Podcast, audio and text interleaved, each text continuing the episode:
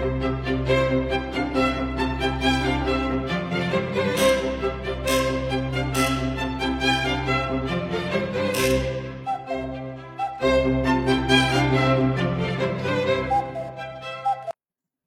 位好，我是许军老师。今天来聊一个呢，我们从小都学到过的东西，叫做劳动创造财富。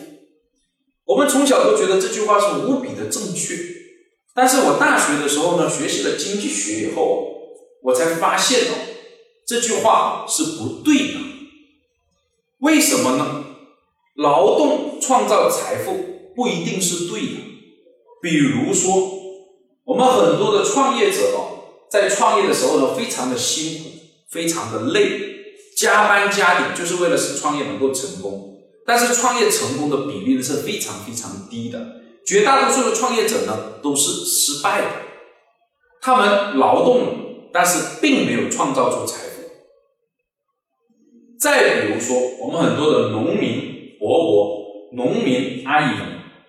他们呢很辛勤的劳动种植他们的农作物，显然他们付出了很大的一个劳动，最后呢大丰收。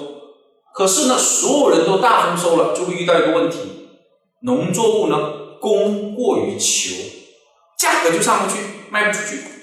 哎，农民伯伯他们劳动了，但是最后呢产品卖不掉，没有创造出财富，相反还损伤了财富。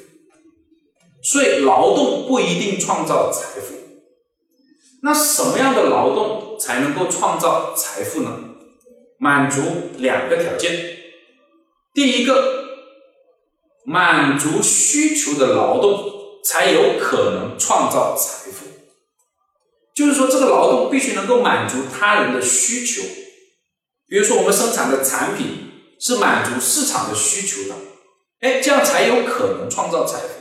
你生产出来的东西市场不需要，没有顾客来购买，那生产出来有何意义呢？没有办法创造出财富，这是第一点。第二点是呢，相对有效率的劳动才能创造财富。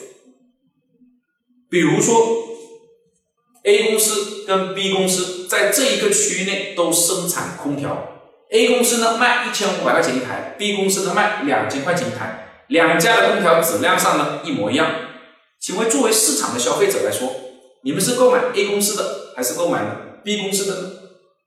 显然，作为理性的消费者，绝大多数哦，理性的消费者哦，都会购买 A 公司的产品。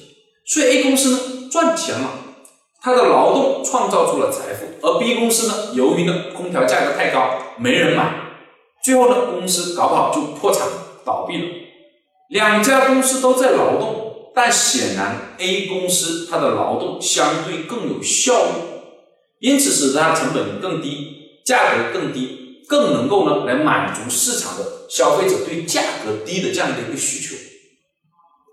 所以，综上所述哦，满足需求而且有效率的劳动才能创造财富。希望对大家呢有所启发，谢谢大家。